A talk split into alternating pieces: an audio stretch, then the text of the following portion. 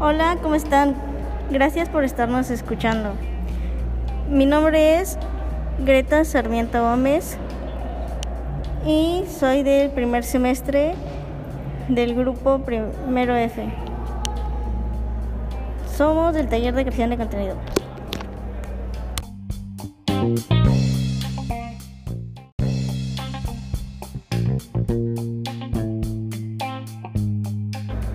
Y yo soy Carlos Javier Lechuga Rosas, soy del primero D, eh, primer semestre, y vamos a estar hablando sobre las nueve películas de Rápidos y Furiosos.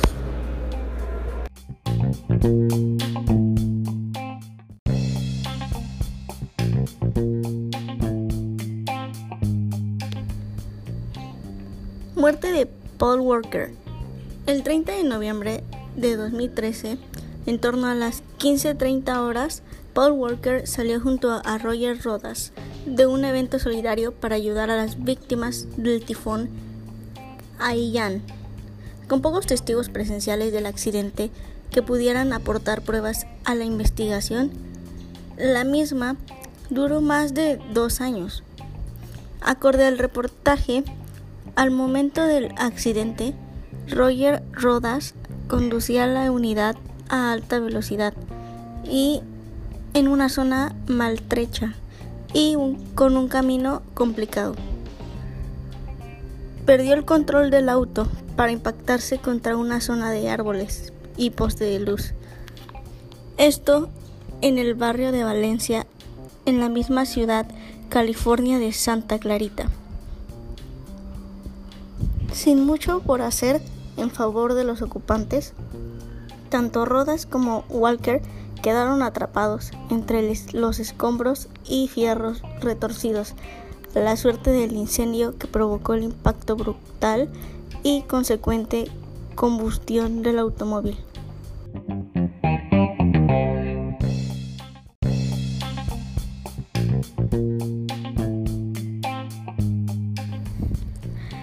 Si Paul Walker moría calcinado a la edad de 40 años a bordo de un Porsche Carrera GT B10 de 5.7 litros, capaz de alcanzar 612 caballos de fuerza con solo 3.9 segundos de tiempo necesario para hacer el 0 a 100 kilómetros sobre hora. Su velocidad punta era de 330 kilómetros sobre hora. El reporte de la investigación arrojó que el auto viajaba a 160 kilómetros sobre hora y al momento de impactar a 70 kilómetros sobre hora, con neumáticos en muy mal estado.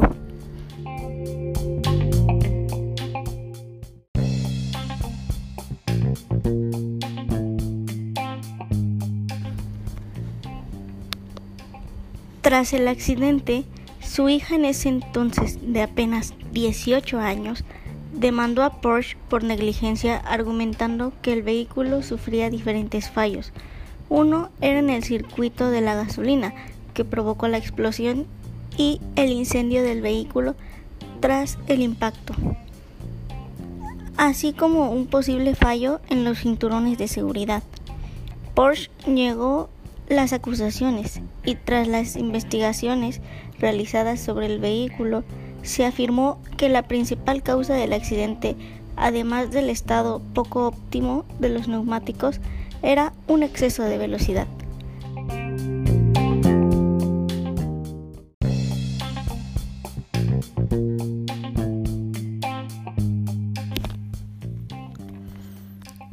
La marca alemana asegura que el vehículo circulaba a 151 kilómetros sobre hora en el momento del impacto, mientras que los abogados de la familia afirman que circulaba a una velocidad entre 101 y 114. Al final, ambas partes llegaron a un acuerdo y Miedo Walker, hija del actor, recibió una indemnización de 10.1 millones de dólares de la familia de Roger Rodas, el conductor del coche en el momento del impacto. En abril del 2016, un juez rechazó la demanda contra Porsche que había interpuesto la viuda de Rodas, por lo que el caso ha quedado completamente cerrado.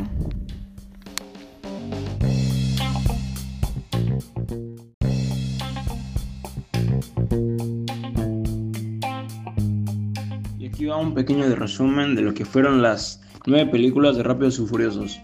En 2001 se estrenó la primera película de la serie Rápidos y Furiosos. Tuvo un presupuesto bajo y no se esperaban grandes ganancias. Sin embargo, obtuvo más de 200 millones de dólares. La historia es así, el agente de policías de Los Ángeles, Brian O'Connor, va encubierto tras una banda de corredores ilegales que al parecer están involucrados en un robo de equipos electrónicos. O'Connor tiene gusto por las carreras ilegales y termina enamorándose de la hermana de Dominic Toretto, miembro de la banda, y el policía se convierte en el amigo delincuente.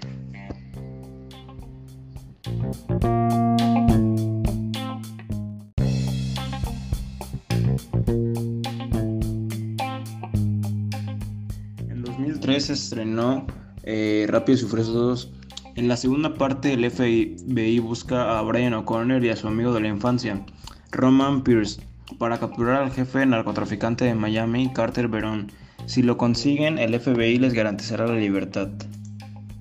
Si bien esta fue la tercera película en ser estrenada en 2006, se dice que no es cronológica, pues en ella se ve uno de los personajes de la serie Han enseñándole a un personaje nuevo, Sim Boswell, como, como conducir mejor en las estrellas de calles de Tokio. Boswell y Han terminan involucrados con la mafia Yakuza y Han es asesinado por Jason Stanman, el hermano de uno de los villanos icónicos de la serie Shao.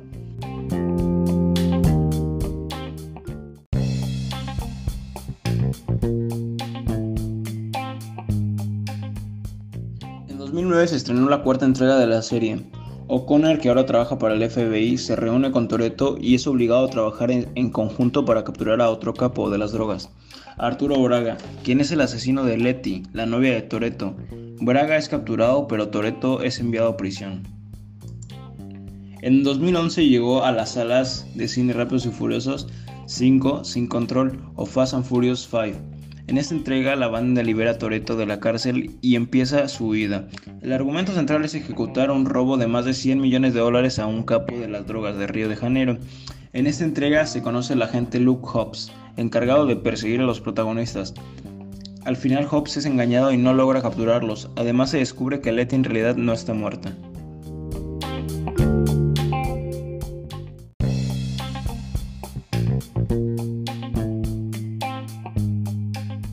En la entrega número 7, el agente Hobbs reaparece en el escondite de O'Connor y Toretto. Él les ofrece su libertad si colaboran en la captura del terrorista británico Owen Shaw. La banda encuentra con vida a Letty, pero esta tiene amnesia. Al final, Shaw es puesto en coma en una persecución que incluye el avión de carga más grande del mundo. En una escena postcrédito se ve el momento final de Reto Tokio, en el que muere Han a manos del hermano de Shaw, que de paso amenaza a Toretto dejando abierta la historia a la séptima película.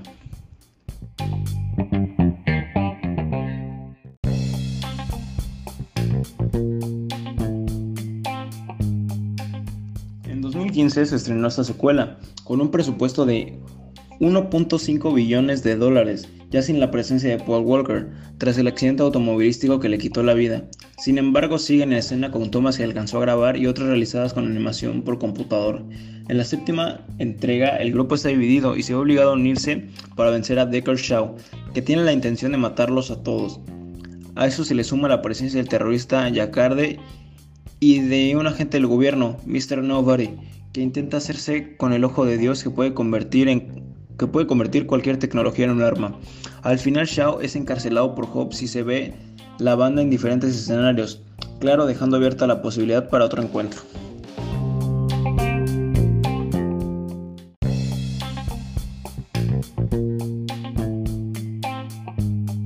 En la entrega número 8, con Dom y Letty de Luna de Miel, Brian y Mia retirados y el resto de la pandilla viviendo en paz, parece que todo está tranquilo.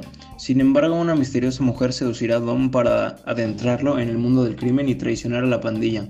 Ahora tendrán que unirse para traer a casa al hombre que los convirtió en una familia y detener a Cypher de, de desatar el caos.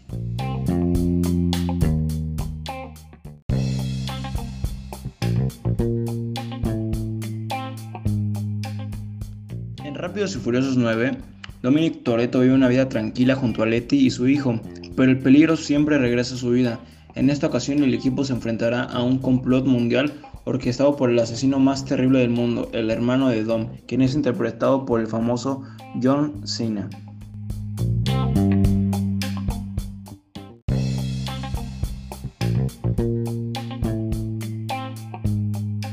¿Cuál es tu parte favorita de las películas de Rápido y Furioso?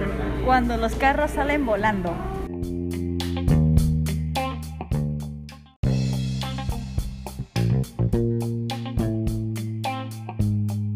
¿Cuál es tu parte favorita de las películas? Uh, mi, mi, parte favorita era cuando sí corrían en los coches, no tanto cuando ya hacen misiones como de superespías, sino cuando de verdad hacían carreras, esa, esa parte me gustaba.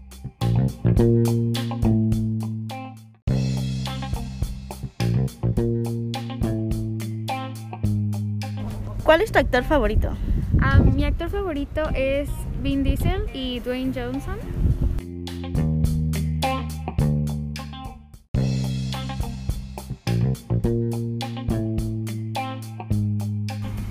¿Cuál es tu personaje favorito de las películas de Rápidos y Furiosos? Brian O'Connor en la vida real, Paul Walker.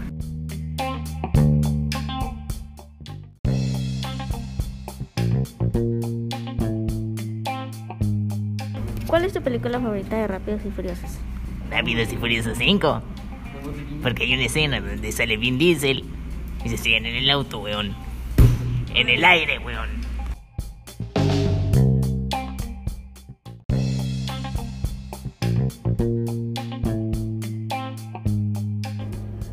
Más te gusta de las películas? Uh, me gusta principalmente las persecuciones en los carros y toda la acción que tienen manejando.